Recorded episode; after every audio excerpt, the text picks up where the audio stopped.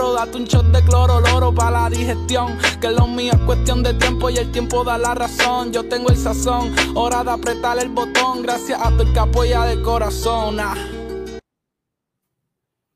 I mean, I, I think that's a perfect way to explain JJ.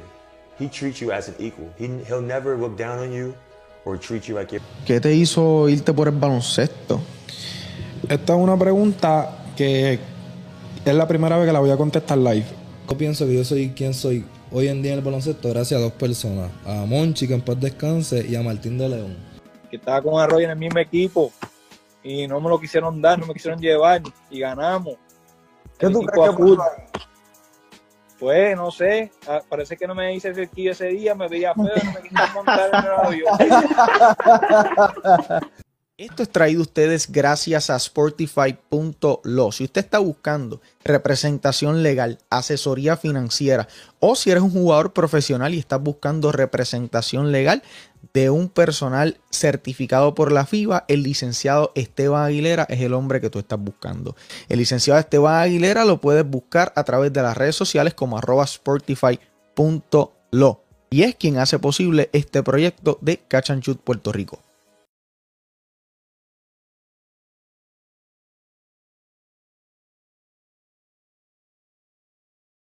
Bueno, buenas noches a toda la fanaticada del baloncesto en Puerto Rico.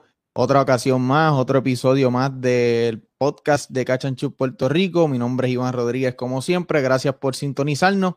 Recuerda que estamos todos los domingos en vivo a las 8 de la noche con el resumen de la semana. Todo lo acontecido en el baloncesto en Puerto Rico, los jugadores que están en el exterior, jugadores eh, de la, de la que están desarrollándose, prospectos, jugadores en, el baloncesto superior femenino. Pronto vendríamos con un segmento de la Liga Puertorriqueña. Todo lo que tenga que ver con el baloncesto, todos los domingos a las 8 de la noche. Y si no te puedes conectar, todos los lunes, tempranito en la mañana, sale el episodio disponible por Apple Podcast, Spotify, todas las plataformas de audio. En el día de hoy me encuentro con eh, uno de mis mentores, Enrico Encarnación, con ya más de 30 años de experiencia en el baloncesto profesional, eh, selección nacional, ahora actualmente terapeuta de los Leones de Ponce. Eh, quiero darle la bienvenida y las gracias por aceptar la invitación de estar aquí conmigo. Enrico, ¿cómo estás? Bueno, saludos Iván, un placer estar aquí contigo. Gracias bueno, por la invitación. Qué bueno, gracias a ti por aceptar, eh, eh, ¿verdad? Este, estar en este proyecto de, de Catch and Shoot de podcast, donde no solamente, ¿verdad? Tenemos conversaciones con jugadores, sino también con personas que están envueltas de una u otra manera, eh, porque también son figuras importantes dentro de esta, ¿verdad? De- del baloncesto en Puerto Rico. El baloncesto profesional no solamente incluye a los jugadores y otros, otras facetas, otros roles importantes dentro de y que aportan a que los jugadores tengan el performance. Y esa es la razón, ¿verdad? Porque Enrico está aquí con nosotros y quiero agradecerle una vez más por estar aquí y aceptar la invitación. Enrico, eh, quiero, quiero comenzar para que las personas que no conocen de, de Enrico Encarnación, Enrico, ¿de dónde, ¿de dónde eres originalmente en Puerto Rico? Yo soy original de Trujillo Alto. Nací y me crié en Trujillo Alto. Eh, fue mi, eh, mi primera experiencia profesional fue, fue en Trujillo Alto, o sea, como maestro de educación física. Y cuando regresé de estudiar en est- Estados Unidos, también fui director del Departamento de Recreación y Deporte del municipio de Trujillo Alto. Antes de entrar ¿verdad? al, al mundo de, más profesional de terapéutica atlética como tal. Ok, entonces tú te criaste en, en Trujillo Alto entonces y, y luego de eso tienes la oportunidad de ejercer esos puestos eh, en, en tu mismo pueblo. ¿Cómo se siente, cómo se siente eso, verdad? Porque uno, y es una de las cosas que yo ahora mismo estoy experimentando, ¿verdad? Luego que, que me gradúo, es, es de alguna manera devolver o aportar a mi pueblo que me vio crecer. ¿Cómo se siente eso, aportar de esa manera a- al pueblo, a tu pueblo de origen? Pues mira, ah, voy, ahora que trae ese tema, voy a ir un paso atrás, ¿verdad? Yo me gradué del colegio Nuestra Señora de la Santa Cruz del mismo pueblo de Trujillo Alto y después que me gradué tuve la oportunidad de ejercer como maestro de educación física en el mismo colegio para el que, en el que yo estudié de primer grado hasta, hasta cuarto año. Eh, y tuve el, el- el privilegio de, de compartir labores con el que fue mi maestro de educación física, con el profesor Eduardo Morales, y, y yo creo que una de las personas eh, sin temor a equivocarme, que más influyó en que yo mirara el área de, de la educación física, ¿verdad? Y, el área de terapéutica atlética como una profesión, ¿verdad? Eh, eh, le dio, Eduardo trajo ese concepto al colegio, ¿verdad? De que, de que en esto también no, somos profesionales, ¿verdad?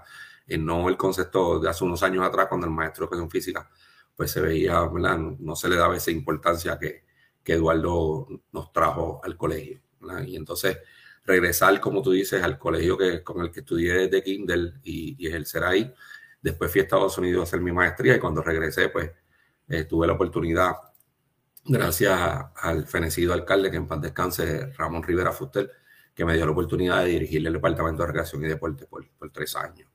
Así que sí, se siente bien, se siente bien, ¿verdad? Porque uno que, que es nacido y criado y desarrollado todo el tiempo en, su pueblo, pues sí es una oportunidad que Dios le dio de, como tú dices, devolverle algo a, a la gente que uno entiende que, que ayudaron en la formación. No, definitivamente. Y tú que, eh, ¿verdad? Qué mejor que una persona que estuvo ahí, se desarrolló ahí, que, que ve quizás áreas que de fortaleza o áreas de deficiencia que definitivamente se quieren o puedes de alguna manera buscar de improve, de, mejorar en esas áreas que tú viste que hubo quizás alguna, alguna deficiencia durante tu desarrollo o en el momento que estuviste eh, ejerciendo esa, esa posición. Este, Enrico, así que por lo que veo, siempre, siempre has estado involucrado en el deporte. ¿Desde pequeño practicaste algún deporte? ¿Qué deportes practicaste? Yo era atleta con cero habilidad, ¿verdad? Yo okay trataba de hacer todos los equipos, podía hacer los equipos del, del, colegio, ¿verdad? Y me metía en lo que fuera, baloncesto, eh, voleibol, atletismo.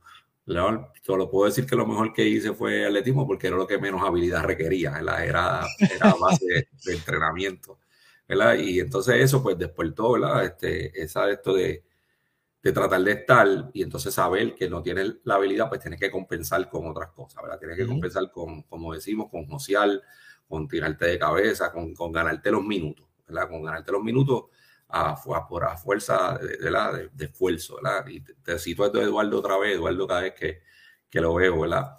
Me dice. El, me dice, el mejor sexto hombre que yo he tenido en mi vida, lo, lo, ponía, lo tenía como sacarlo, no porque anotara, sino porque hacía las cosas pequeñas, ¿verdad? defender al tipo que la metiera a 90 pies, tú sabes, social.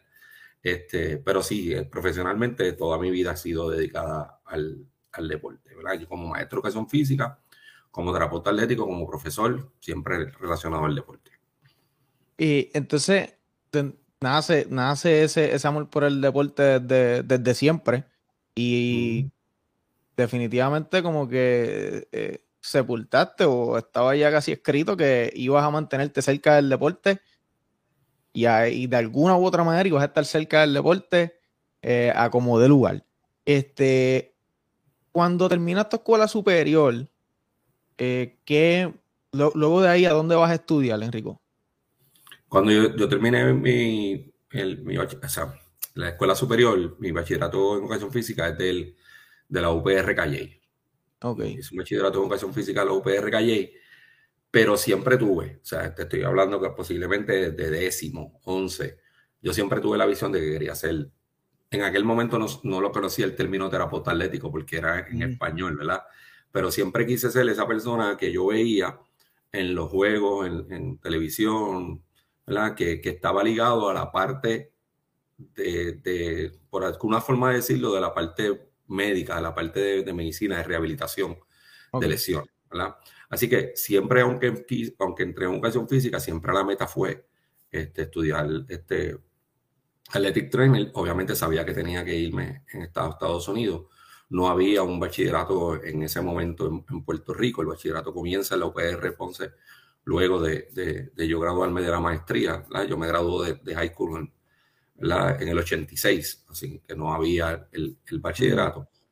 Y, pero siempre, o sea, este, sí lo ejercí como un año, más o menos, dos años y medio, dos años. Eh, como maestro de educación física, pero siempre con la visión de que me iba a ir a, estudiar athletic trainer, porque era lo que, yo entendía que combinaba las dos áreas que me gustaban, la parte de, la medicina, la parte de la rehabilitación y la parte del, deporte. Sí, siempre, siempre, siempre buscaste la manera de, de, que de mezclar esas dos cosas que te gustaban y fuiste tras Ujú. eso, ejerciste por dos años y por dos o tres años, entonces luego de ahí eh, decides irte a estudiar eh, athletic training en Estados Unidos, ¿correcto? Sí, en la Universidad de Long Island University, eh, el campus de Brooklyn. Ok, ok. ¿Cómo fue ese cambio de, de ir allá a estudiar? Porque es que, o sea, ahora mismo es algo yo creo que más común, pero me imagino que no era igual antes, en cuestión de, todos sabemos, la tecnología, comunicación, el clima totalmente distinto. ¿Cómo, cómo te adaptas allá en, en- en ese momento de tu vida? Pues mira, este, fue difícil, porque no te voy a decir que, que es difícil, especialmente porque eh, el clima, ¿verdad? El, el- el frío en, en la ciudad de Nueva York es eh, eh, impresionante, especialmente en, en la profesión de nosotros, que tú sales, ¿verdad? En horas no tradicionales, 10 y media, 11, 12 de, de un juego, y muchas veces tenía que, que caminar hacia, hacia el apartamento, porque los que conocen un poquito de Nueva York, pues tú tienes dos tre- dos tránsitos de trenes, ¿verdad? Lo que llaman el express, express, el preso y el local, pero el local corre hasta cierta hora. Así que en esas horas de la noche solamente pasa el expreso y, eran posiblemente ocho o nueve bloques del, del apartamento. Así que tenía que, que en algunos momentos caminar, ¿verdad? Este, a alta hora de la noche, en, frío. Eh, obviamente el idioma también eh, era una, una cuestión, una complicación, aunque obviamente como pasa con muchos de los puertorriqueños, ¿verdad? Un- Una vez uno está unos meses lo, lo, lo- lo asimilas bastante, bastante rápido. Y yo tuve la fortuna, ¿verdad? De que yo, pues, eh, el hermano menor de mi papá, pues vive en Nueva York, ¿verdad? Hace un 40 años. Y entonces, pues yo voy a su casa, yo voy a su, a su, a su apartamento a vivir en, en Queens, pero la universidad, como te dije ahorita, es en Downtown Brooklyn. O sea que estamos hablando entre 45 minutos, una hora o una hora y cuarto, dependiendo de la si lograbas hacer la conexión o no en el, el local expreso todos los días eh, en, el, en el tren. ¿verdad? Así que, y obviamente no, estás solo. Mi, mi- mi tío tenía su, su vida, ¿verdad? Y, y yo pues básicamente iba al apartamento, pues básicamente a dormir, ¿verdad? La mayoría parte del tiempo pues la pasaba eh, en el training room, la pasaba en la universidad. Eh, cuando, una adaptación ahí un poquito, ¿verdad? Este, Sí, sí, atípica y eh, por lo menos con el inglés como tú dices, o sea, en Puerto Rico pues no es, a las personas se les hace difícil aprender en Puerto Rico, pero es que pues si, si, si compartes con personas que, que hablan español también no vas a hablar inglés con ellos. Exacto. Eh, y me pasó acá, o sea, acá cuando yo llego acá a Atlanta, este, al principio era, ¿sabes? Eh, yo, yo me acuerdo que tenía un roommate eh, que era boricua y yo le decía, mira, vamos a hablar inglés para practicar, porque es que en la escuela ¿sabes? tenemos que tenemos que interactuar con esta gente.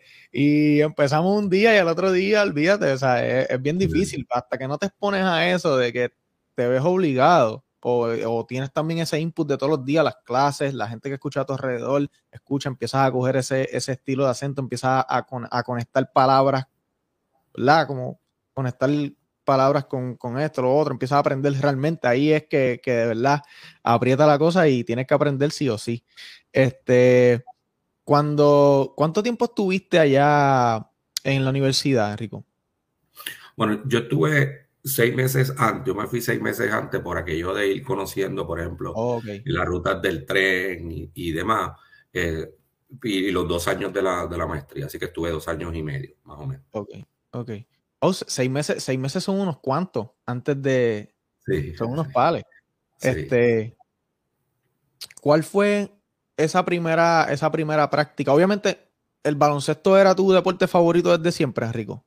Sí, como fanático sí, y como, Como fanático, y como, sí. y como atleta, ¿verdad? Ok. Entre comillas. como sexto hombre, como sexto hombre. Este, eh, ¿cuál fue ese primer deporte? Obviamente tú cuando estás en ese momento, yo estoy asumiendo que tú quieres cubrir básquetbol, pero no siempre así. ¿Qué deporte fue el primero que te tocó trabajar en tus prácticas y eso?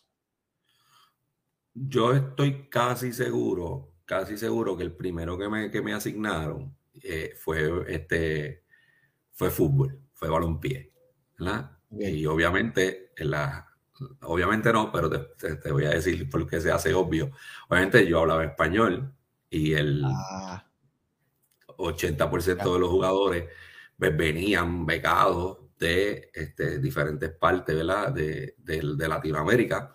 Eh, el, el, balompié era uno de los deportes fuertes de, de, de LIU, Long Island University. Eh, su coach era, era chileno, también creo que dirigió un momento dado la selección aquí en Puerto Rico. Y los jugadores venían de España, de, Argentina, Que, que, acaba de ganar ahí el, el, Mundial. Parece una película, un paréntesis, parece una película. Ah. Sí. Pues uno, uno de, los, de, los, de los muchachos que estableció todos los récords, no sé si los tiene todavía, en la Universidad de Goles, este, Giovanni Zavarese, argentino.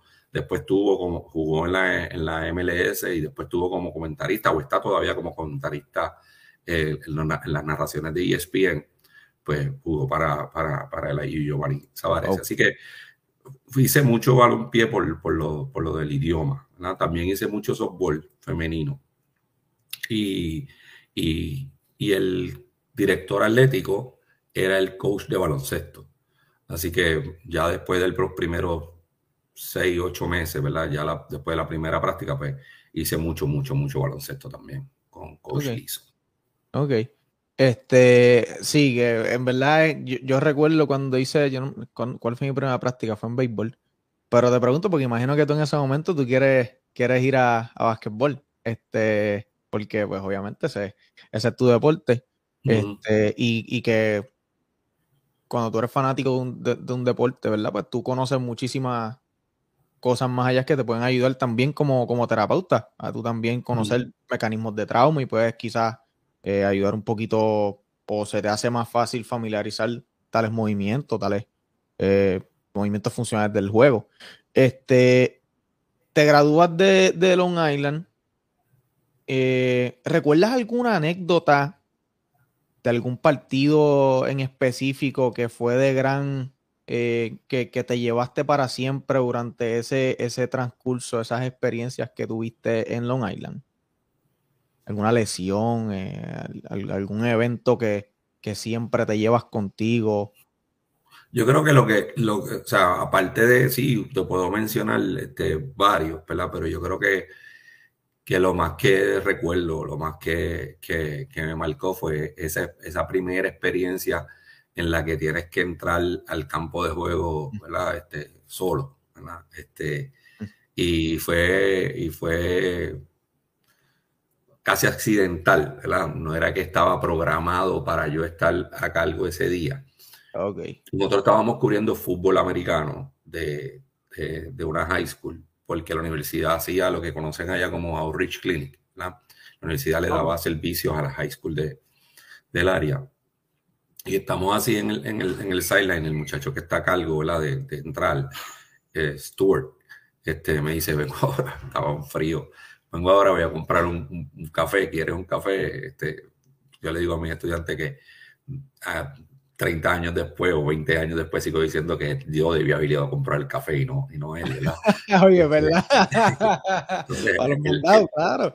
él, se va, este, yo me quedo en la carpa, en el área de, de servicios médicos, hay una lesión en el campo, ¿verdad? Un nene, no sé, no se levanta, ¿verdad? Y entonces te llaman para que entres, ¿verdad? Y ahí entonces tú como dice el americano, realize, te das cuenta de que entonces que tienes que entrar, que, que no está Stuart, que no hay nadie más y que, que eres tú. toca. Y recuerdo claramente las palabras de sus compañeros, ¿verdad? Le dijeron, este, tranquilo, que él sabe lo que está haciendo.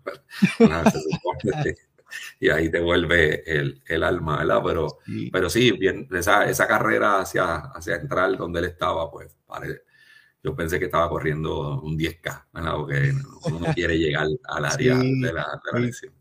Te pone frío, la cabeza fría, ¿qué me está esperando ahí? Yo a haber buscado el café. Este...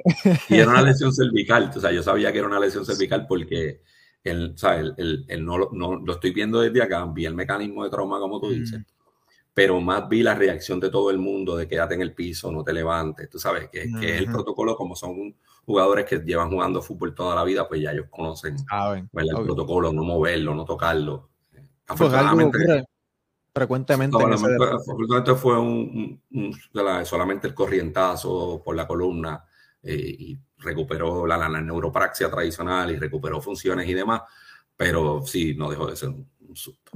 Sí, no, no, definitivamente, porque eh, cervical así el cuello y esas lesiones que ocurren en el fútbol es algo son, son lesiones potencialmente eh, serias y que pudieran ser bien, um, bien, bien detrimentales y quizás también esas primeras, ese first response, eh, lo que tú hagas es, bien determinante en la prognosis, pudiera ser la prognosis del jugador, dependiendo obviamente de la lesión. Este, Enrico, sales de, de Long Island y regresas a Puerto Rico rápido cuando termina. Sí, correcto, sí, correcto. Cuando, cuando llegas a Puerto Rico, ¿qué es lo próximo? Cuando llego a Puerto Rico, como te dije, este, tuve la oportunidad de entonces empezar en otra faceta, ¿verdad? Este, como director del Departamento de Recreación y Deporte del municipio de Trujillo Alto. Ahí estuve eh, casi tres años, casi tres años.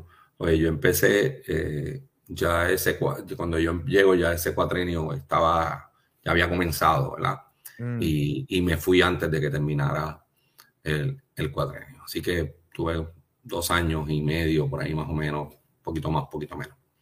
Ok.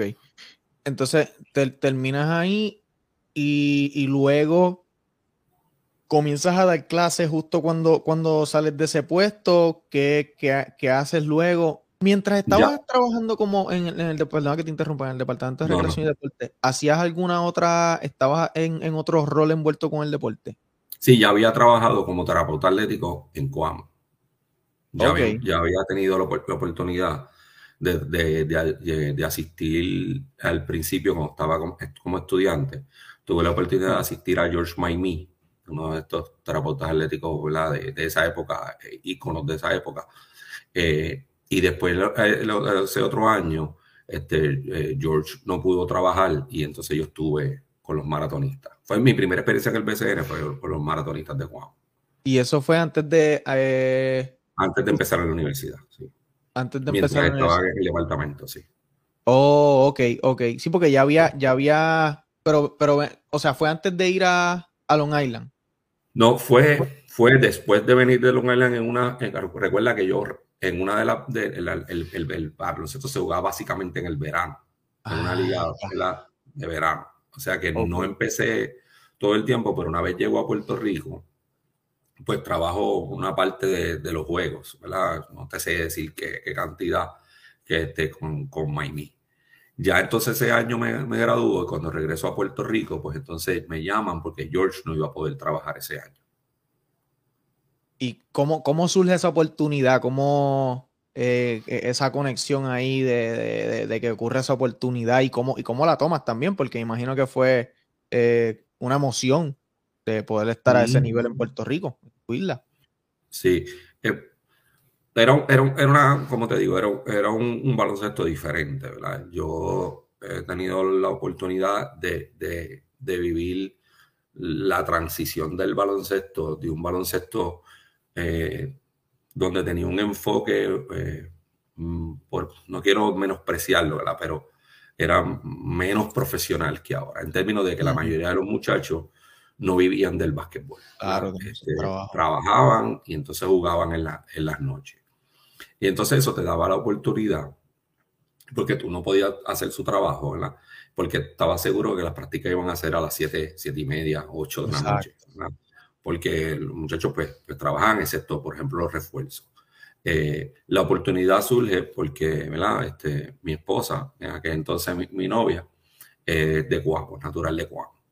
Así que Cuamo, ¿verdad? Pues entonces pues, tuvimos la oportunidad de conocer la gente que eran los dueños, los apoderados del, del equipo, y como yo venía de, de la IU, pues estuve como si fuera práctica, ¿verdad? En esa, esa primera, ¿verdad? Para exponerme a, la liga, entonces me quedó ese tiempo. Eh, el, ese mismo año que empecé como ayudando a Miami, él tuvo una situación de salud y no pudo terminar la temporada. Así que yo terminé la temporada ese año, ese primer año, yo terminé la temporada. Los últimos juegos, en aquel entonces se hacían miniseries. Yo recuerdo que pasamos una mini, mini, miniserie. Y esos últimos juegos y esas primeras rondas de, las, de los playoffs, yo los trabajé. Así que cuando regreso al otro año, pues entonces tengo el ofrecimiento de estar con el equipo desde, desde el principio. Desde, el saque. ¿no? Y, y, estuvo, el timing fue perfecto entonces. Sí, Este, sí. ya estaba terminando. Exacto, exacto. ¿Qué recuerdas de esa primera experiencia? Eh, eh, ¿cómo, cómo tú te sentías? ¿Te sentías seguro? Esa, esa interacción con esto. Bueno, es que, como tú estabas diciendo, era, eran tiempos diferentes en cuestión que el baloncesto no estaba quizás tan estructurado como está ahora, tan profesional. Así que quizás, mm, no sé cómo, no sé cómo decirlo, pero lo que iba era cómo, cómo te sentías interactuando con, lo- con los tipos. Mira, en el camerino Mira, eso.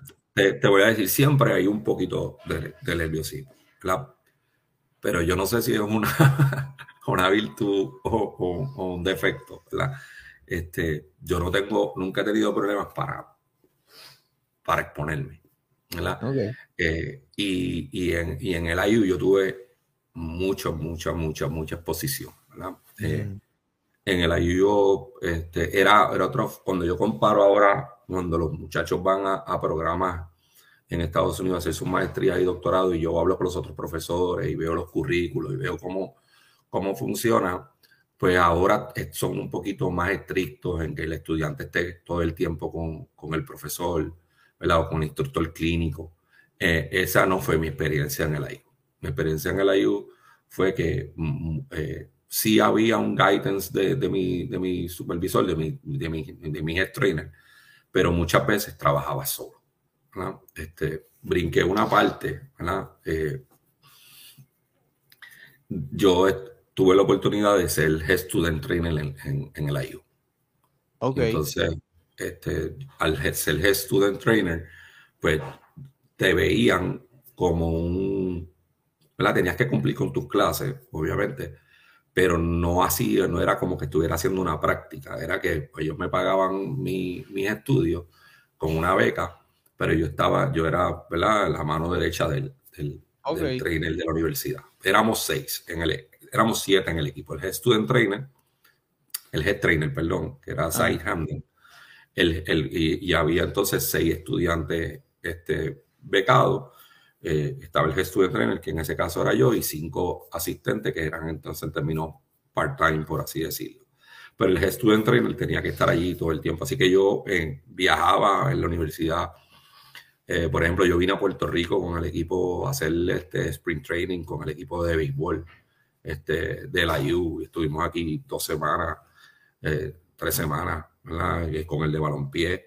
Eh, yo me montaba en, un, en una guagua, en un avión y iba dos, dos semanas con el equipo de baloncesto. Este, porque ahí cubría unos deportes y yo cubría otros. Ok. Así que cuando vengo acá, el trabajar y exponerme, no, no te puedo no decir que fue la primera experiencia, porque ya había pasado en la universidad. No, ya Entonces eso bien la transición un poquito, la transición un poquito más fácil.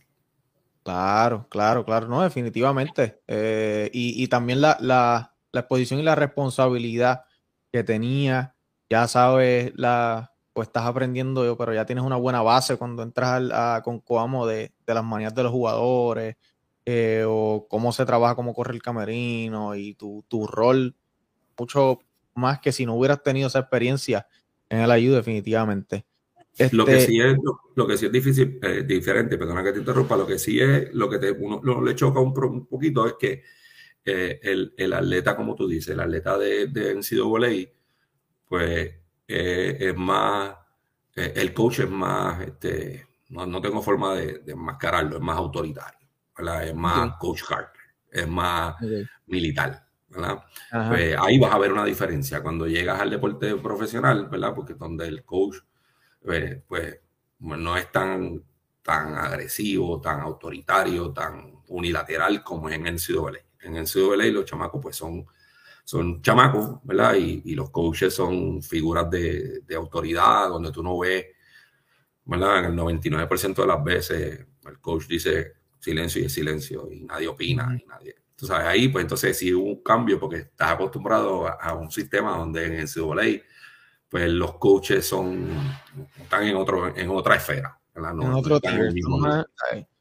Sí. Eh, so, entonces, cuando llegas a, a Coamo, tienes esa primera experiencia. ¿Qué, qué año fue ese, Enrico?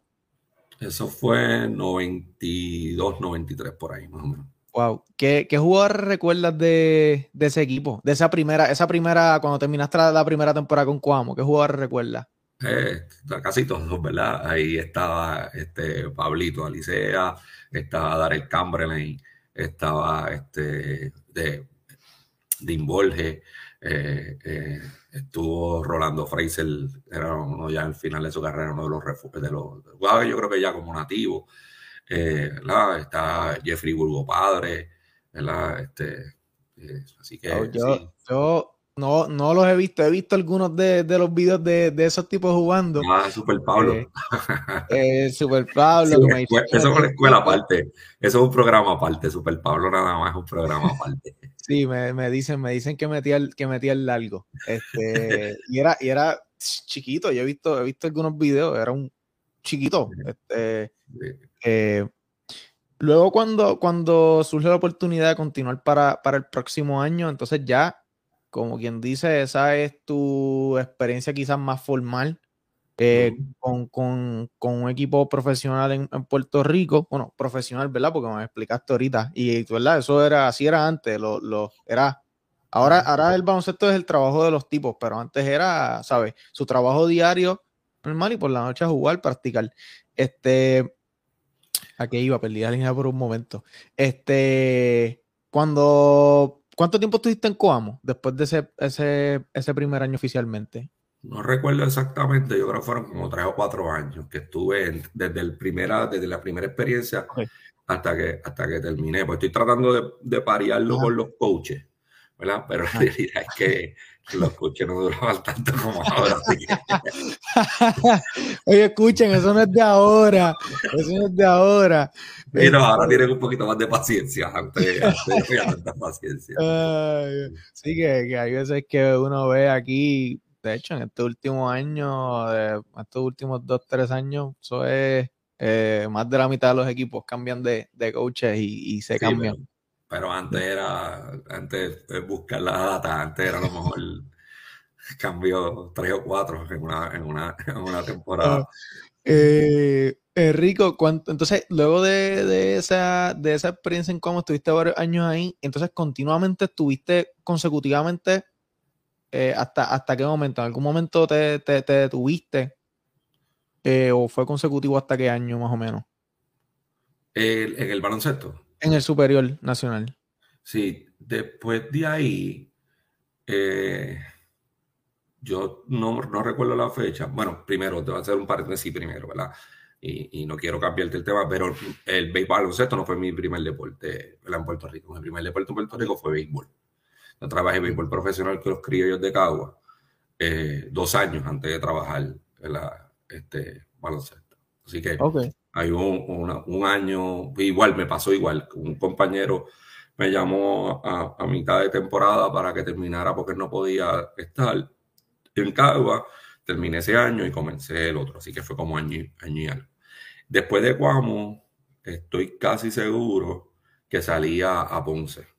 En el, 98 eh, salí a Ponce eh, y salí de, directamente de, de, de Cuamo. A, terminé ese año con, con Cuamo, el año anterior, y empecé en, en, Ponce en el 98. Y entonces cuatro veces que estaba en Ponce. Y ahí comienza la, eh, como, eh, porque obviamente cuando yo, cuando yo te conozco, yo no sabía que tú eras eh, de Trujillo. ¿sabes? Yo te voy a relacionar con PR Ponce, pues Ponce. Este, ahí fue que entonces empieza, eh, empiezas a, a, a, trabajar en Ponce como tal y empiezas a conocer lo que es la ciudad señorial. Sí, pero yo empecé en, el, en Ponce, en la, en la UPR en Ponce, antes de empezar en el baloncesto en Ponce. Así que te cayó como anillo al dedo empezar el baloncesto en Ponce. Exacto, sí, exacto. Ok, ok. Empezaste. yo, yo en ese momento, pues, como te dije, eh, en aquel, eh, cuando te dije cuando empecé en el baloncesto, eh, Mireya, mi, mi esposa de, de Cuamo, ya era, era mi esposa cuando, cuando, cuando, en el, cuando empecé en la universidad. Y entonces, pues, cuando no, yo aparece el trabajo en la universidad, que salgo de, del, del, Departamento de Recreación y Deporte de Trujillo Alto a trabajar en la universidad en Ponce, pues nos mudamos. Obviamente, el cambio más natural era, era irme a Cuamo. Este, y entonces, pues, Así que sí me hacía más sentido eh, estar en, Ponce por lo, del, por lo del trabajo, pero viví en Cuamo. O sea que así que vivía en, en, Cuamo, eh, trabajaba entonces en la UPR de Ponce cuando surgió la oportunidad en el 98 eh, de estar en, en, Cuamo, en Ponce, perdón. En Ponce. ¿Y quién era, quién era el coach, quién era el coach en ese momento de Ponce en el 98? Eh, yo no, recuerdo. No, a Flor. Flor. Sí, yo empecé con Flor. Ok. Em, empiezas con Flor. ese, fue ese fue el 90, el, año de que Ponce fuimos a la, a la, final con, un equipito que empezaba a, formar una dinastía. Los ah, cangrejeros. Nos dieron cuatro para llevarla. Imposible. Imposible. Este. Un equipo de Carlos y Pico, ¿verdad?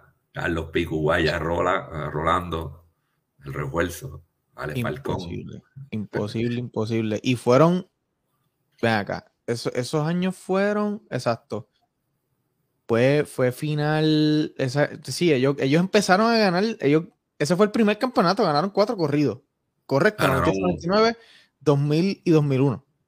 Sí, o sea, nosotros eh. fuimos con ellos a la, final, a, la, primera final en el 98. Fue mi primer año en Cuamo, en Ponce, perdón, mi primer año en Ponce. Llegamos a la final. Flor era el dirigente. Flor, yo estuve ahí cinco años con Flor. Ah, ah, pues por lo menos ganaste, ganaste ese último, el 2002 contra Bayamón. ¿Verdad? no, porque Flor no ganó en Ponce. Yo estuve con Flor. Ok. Porque fue Flor, esto, yo no, yo, después, yo estuve con Flor, no recuerdo si fueron los primeros tres años. Y después entonces entró este Manolo. Creo que después de Flor ah, fue, Manolo y Manolo fue el que ganó en el, en el 2000. Yo no. Manolo o, Carlos Mario. O Carlos Mario, sí, no recuerdo, no recuerdo. Pero yo en ese año del campeonato no, no, estaba. Ok, ok. Este, ¿Qué recuerdas de, de, esos jugadores de Ponce? Eh, obviamente, cuando tú estás en el camerino, eh, siempre hay, hay muchas, muchas cosas, muchas particularidades que, uno ve, manías de los jugadores.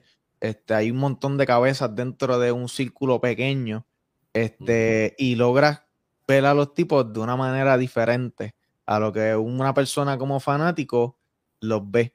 Eh, y más tú siendo fanático de toda la vida del baloncesto, eh, ¿qué recuerdas alguna particularidad, alguna manía de algún jugador que sea PG-13 que, puedas compartir con nosotros? Eh, ¿Alguna rutina que, tenía algún jugador? ¿Se comía tal cosa, un alimento raro antes de un juego?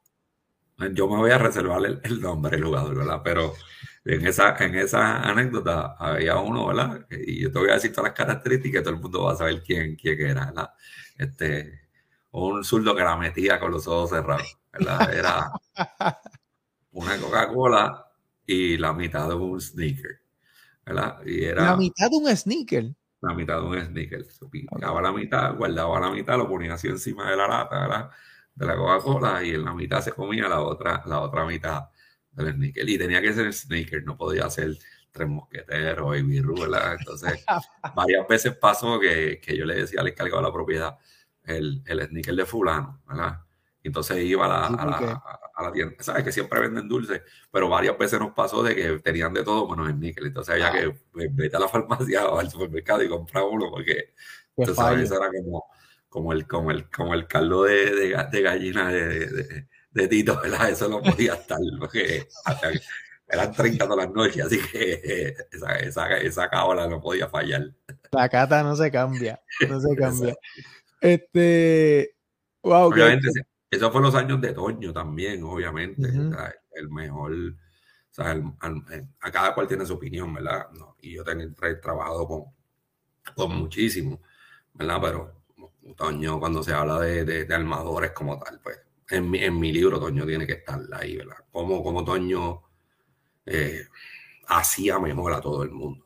yo, yo, no lo, yo no lo miro en términos de que si es punto, anotaciones, la asistencia, sino en cómo Toño hacía mejor, ¿verdad? Cuán, cuán fácil, cuán, cuán, fácil era cuando Toño estaba y cuán difícil era cuando Toño no estaba, porque tuvimos el año en que se, rompe, se repartió el ACL, que no lo tuvimos, y ese año fue, pues hubo que pasar el, el Niagara en bicicleta, ¿verdad? Y, y, entonces, pues, jugadores como, ¿sabes? obviamente no te voy a decir el nombre tampoco, jugadores que jugaban con, con mucho, mucho, mucho dolor, ¿verdad?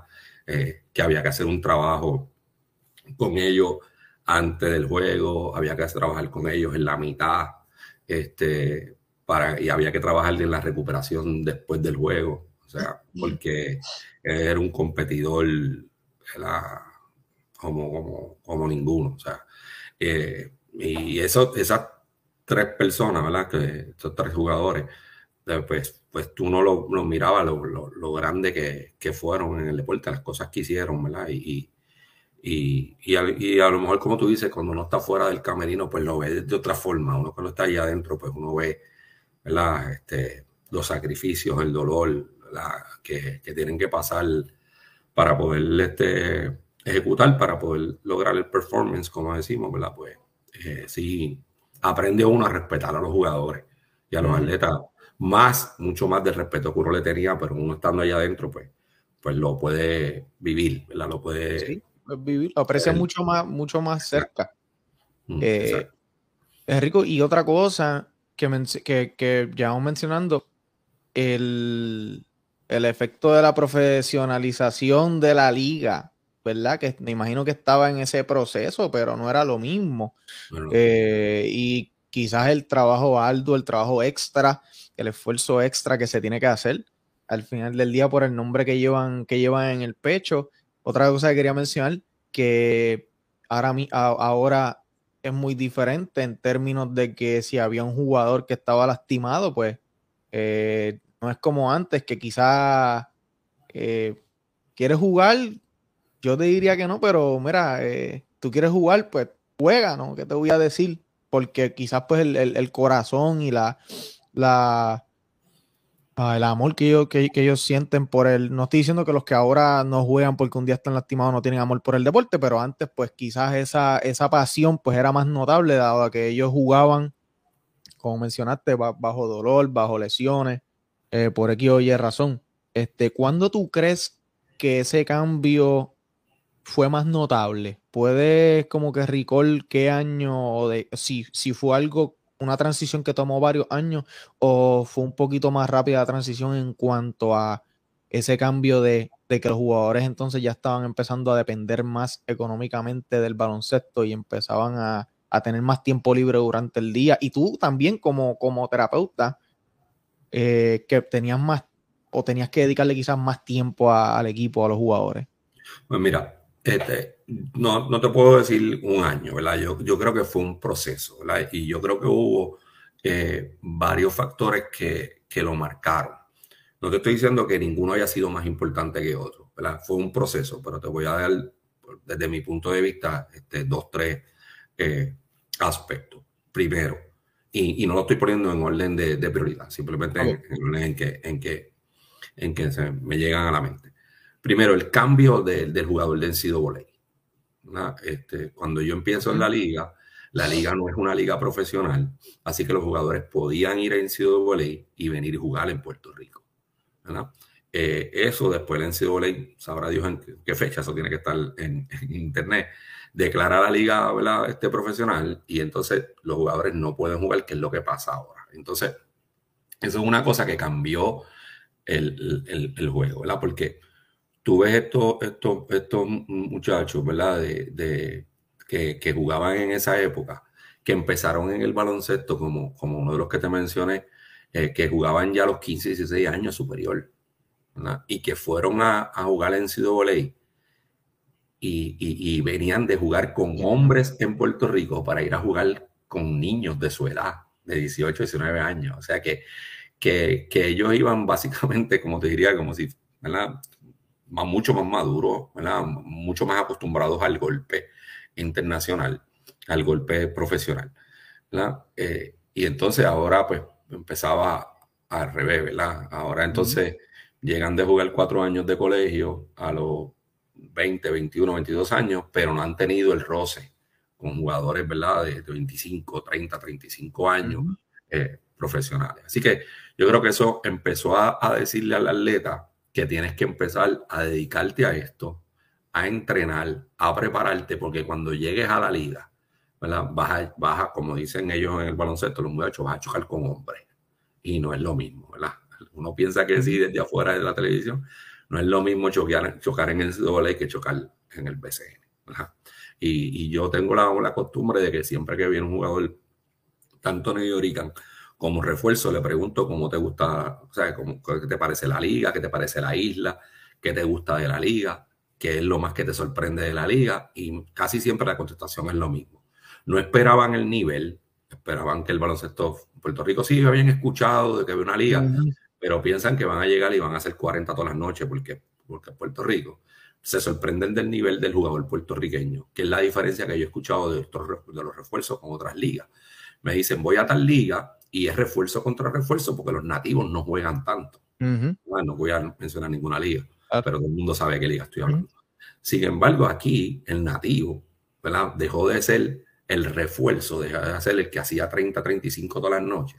Y ahora la mayoría de los refuerzos son complementos porque los de aquí juegan y Exacto. salen a jugar refuerzo en otras ligas. Así que yo creo que ese elemento de, de que empezaran a verlo como profesional, ¿verdad? Eh, está bien unido a ese cambio de filosofía de, de, la liga, de considerar una liga amateur como una liga eh, profesional.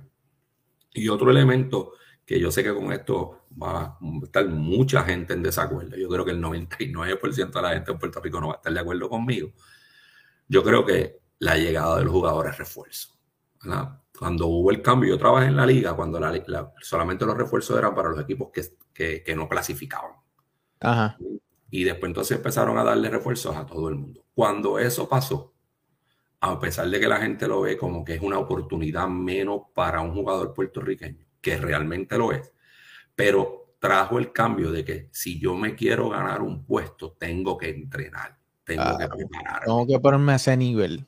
tengo que ponerme a ese nivel, porque si no, el refuerzo se va a quedar con, con- con mi puesto, ¿verdad? Entonces, yo te decía ahorita de, de los años de, de gloria de, de los cangrejeros. Pues no traían refuerzo en la 1, pues estaba Carlitos.